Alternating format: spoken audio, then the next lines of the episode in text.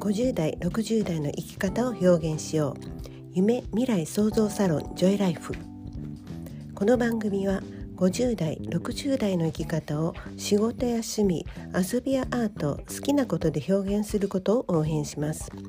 新しい時代自分メディアを持って発信してまいりましょう。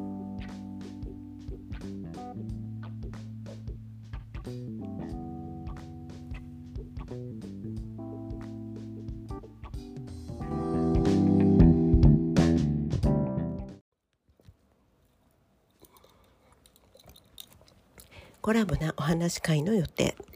まだ企画前段階なのですが一般社団法人楽育の音楽協会代表の方と認知症予防プログラムについてのお話会をする予定です。50代60代だと親がそろそろという方も結構いらっしゃると思います。でまたは自分も予防できるなら何かしたいと考える方もいらっしゃると思います。でそれから高齢者向けの教室をされているいろんな方々もいらっしゃると思うんですよね。でそういう時に教室でできるプログラムがあれば必ず役に立つと思います。でつまりこれから超高齢者時代になるので認知症予防プログラムというのは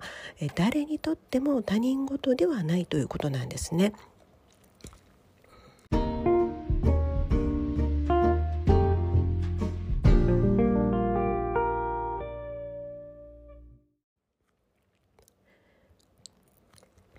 社会にとって、まあ、必要なことだと思ってますので、えー、今回はそのオンラインで気軽に集まれる無料のお話会という形を取りたいなと思ってます。で興味のある方をね、えー、その中で集っていきたいですね。で実際に今代表は、えー、介護現場で認知症の方々の介護もされていらっしゃいますので認知症予防プログラムだけでなく現場のことも詳しいんですね。なのでまずその自分自身皆さんも自分自身がこの先を元気に生きていくためのヒントっていうのをいただきましょう。で心がけておくことや実際にその開校した教室の様子や現場の声講師の方々の声などまあ、本当にもうリアルな現場の声であったり実際のお話をしていただく予定です。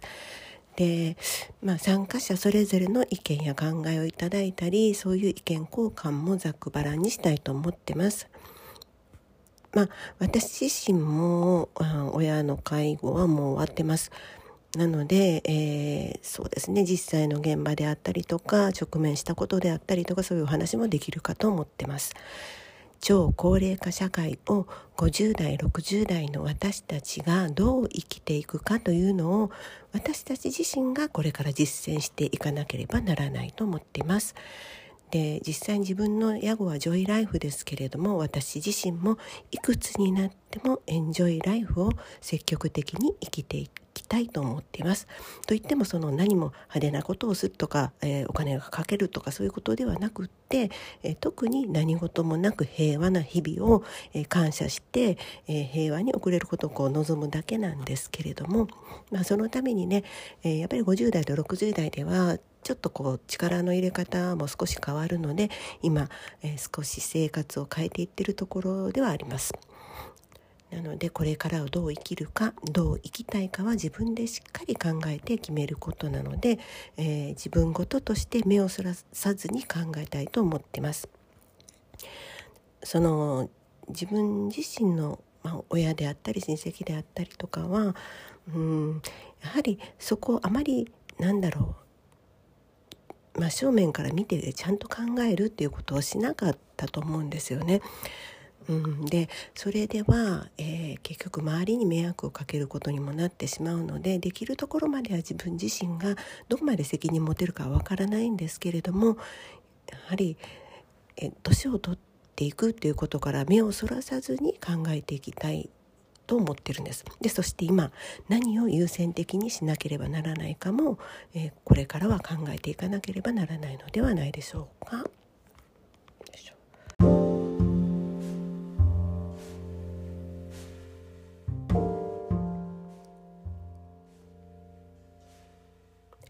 この放送は自立した女性の活躍と子どもの笑顔と日本の未来を応援するジョイライフがお届けしました。